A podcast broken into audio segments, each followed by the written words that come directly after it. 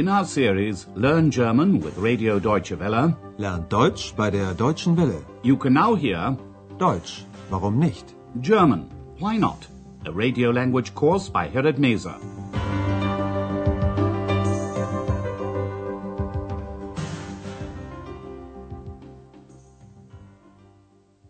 Hello and welcome back. Today you can hear Lesson 5. I'll serve the drinks. Ich verteile mal die Getränke. In the last lesson, a married couple had just arrived in Aachen. First of all, they went to the information center in the main station to get a city map. Listen to this extract from Lesson 4 and note the use of the articles der, die, das and ein. Kann ich Ihnen helfen? Ja, gern. Haben Sie wohl einen Stadtplan? Ja, sicher. Sehen Sie, hier ist der Hauptbahnhof. Hm? Da sind Sie jetzt. Und das hier ist die Innenstadt. Sagen Sie, haben Sie denn schon ein Hotel? Ja, das Hotel Europa. Today is a special day.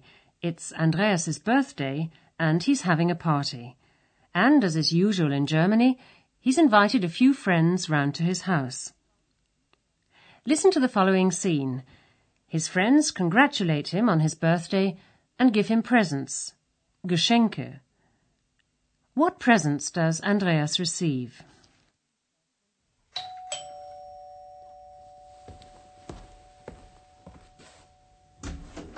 Happy birthday to you. Happy birthday to you. Happy birthday, dear Andreas.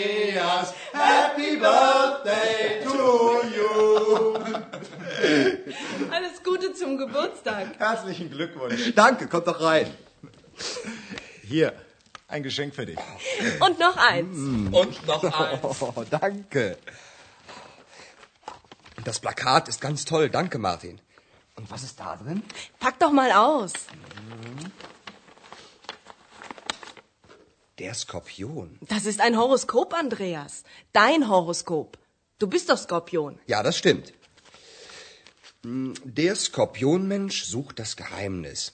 Er will hinter die Dinge sehen. Er möchte. Das musst du mal in Ruhe lesen. Und dann weiß ich alles über mich, oder? Vielleicht. Andreas unwraps two of the presents, a poster and a horoscope that Susanna has given him. Listen to the beginning of the conversation at the party once again. The first friends who arrive greet him by singing Happy Birthday in English, as people often do in Germany, and then they congratulate him in German. Susanna wishes him all the best on his birthday. Alles Gute zum Geburtstag. Another friend says, Congratulations. Herzlichen Glückwunsch. Andreas thanks his friends and asks them to come in. Danke. Kommt doch rein. Then Martin hands Andreas a present. Hier, ein Geschenk für dich. Susanna and Jan have got more presents for Andreas. And here's another one, they say. Und noch eins. Und noch eins. First of all, Andreas opens the present from his friend Martin. It's a poster, and Andreas thinks it's wonderful. Das Plakat ist ganz toll. Danke, Martin. Andreas is eager to know what's inside the next present. Und was ist da drin? Susanna tells him to open it up and find out. Pack doch mal aus. Andreas reads the title. It's a sign of the zodiac, Scorpio. Der Skorpion. Susanna has made Andreas a horoscope, explaining the characteristics of people like Andreas who are born under the sign of Scorpio. She explains, it's a horoscope, your horoscope. You're Scorpio, after all. Das ist ein Horoskop. Dein Horoskop. Du bist doch Skorpion. Andreas begins to read. Anyone born under the sign of Scorpio likes to unravel mysteries. He wants to delve beneath the surface.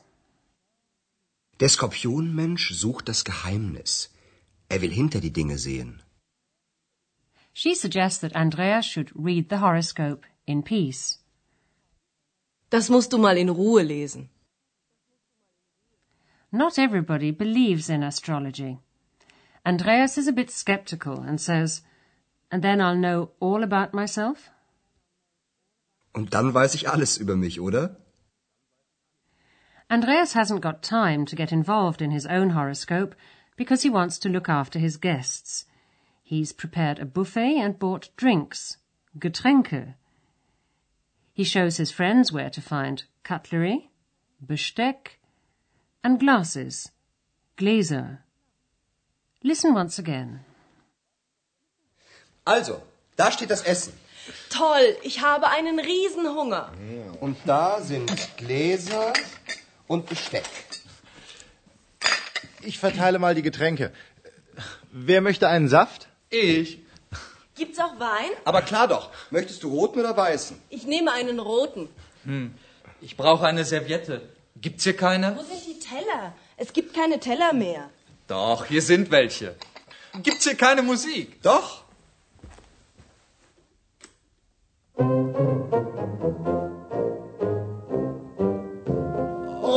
Nein! Then Andreas shows his guests where the food is. Da steht das Essen. He shows his friends where the food is so they can help themselves. Susanna is looking forward to having something to eat. Great, she says. I'm very hungry. Toll, ich habe einen Riesenhunger. Andreas shows them where the glasses and cutlery are. Und da sind Gläser und Besteck. One of Andreas's friends offers to serve the drinks. Ich verteile mal die Getränke. He asks who would like a glass of juice. Wer möchte einen Saft? Ich. Susanna would rather drink wine and asks Andreas if there is any. Gibt's auch Wein? Andreas says he has wine and asks her if she would prefer red or white. Aber klar doch. Möchtest du roten oder weißen? Susanna decides on red wine. Ich nehme einen roten.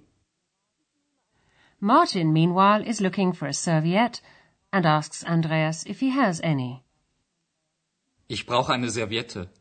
Gibt's hier keine? Susanna is looking for plates and thinks there are none left. Wo sind die Teller? Es gibt keine Teller mehr. But Jan knows where the plates are and points them out to Susanna. Doch, hier sind welche. Jan has given Andreas a record and asks why he isn't playing any music. Gibt's hier keine Musik?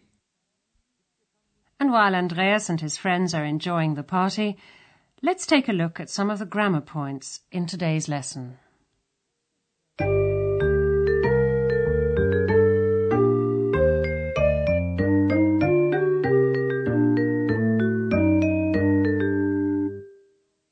And we begin with articles. The plural form of the definite article in the nominative and accusative case is always die. Die. Die Getränke. Ich verteile mal die Getränke. The indefinite article does not exist in the plural. Think of the English equivalent. For example, in the singular, there is a plate, and in the plural, there are plates. But if a plural noun is used with a negative, for example, there aren't any plates, the article keine is used.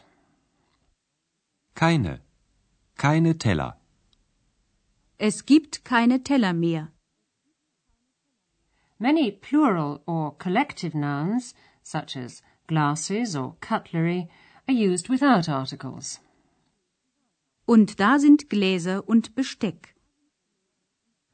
Articles in German can also be used as pronouns. In this case, the pronoun usually has the same form as the article. Today you've heard two forms of articles used as pronouns which differ in form. First, the indefinite neuter article ein changes to eins when it stands on its own without a noun. Hier, ein Geschenk für dich. Und noch eins. And secondly, articles and nouns in the plural are replaced by the pronoun welche, meaning some. Wo sind die Teller? Hier sind welche.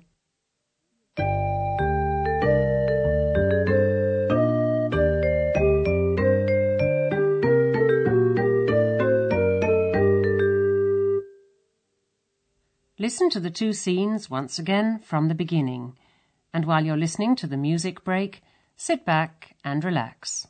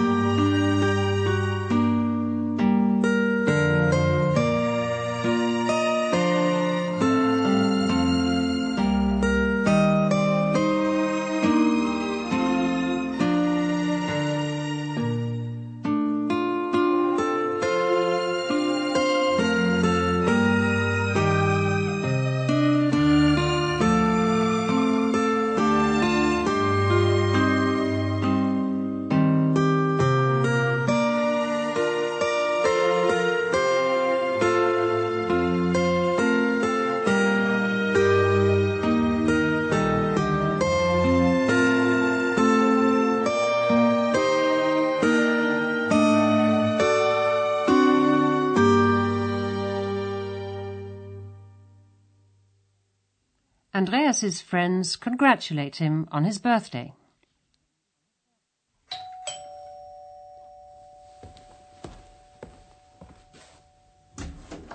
Happy birthday to you.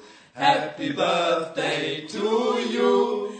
Happy birthday, dear Andreas. Happy birthday to you. Alles Gute zum Geburtstag. Herzlichen Glückwunsch. Danke, kommt doch rein. Hier, ein Geschenk für dich. Und noch eins. Und noch eins. Oh, danke. Das Plakat ist ganz toll. Danke, Martin. Und was ist da drin? Pack doch mal aus. Der Skorpion. Das ist ein Horoskop, Andreas. Dein Horoskop. Du bist doch Skorpion. Ja, das stimmt. Der Skorpionmensch sucht das Geheimnis.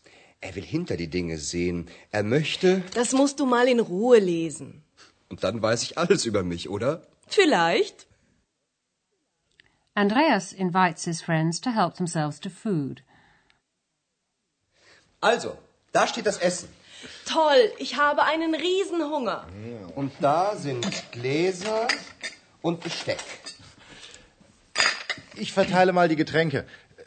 Wer möchte einen Saft? Ich. Gibt's auch Wein? Aber klar doch. Möchtest du roten oder weißen? Ich nehme einen roten.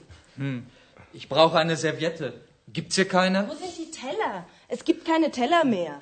Doch, hier sind welche. Gibt's hier keine Musik? Doch.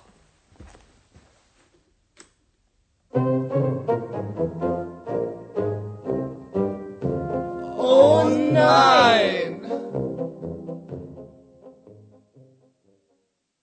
Well, that's all for today. And in the next lesson, you can hear a very special story about a birthday. Join us if you can. Until then, it's goodbye for now. You've been listening to our language course Deutsch, warum nicht? A production of Radio Deutsche Welle in cooperation with the Goethe Institute in Munich.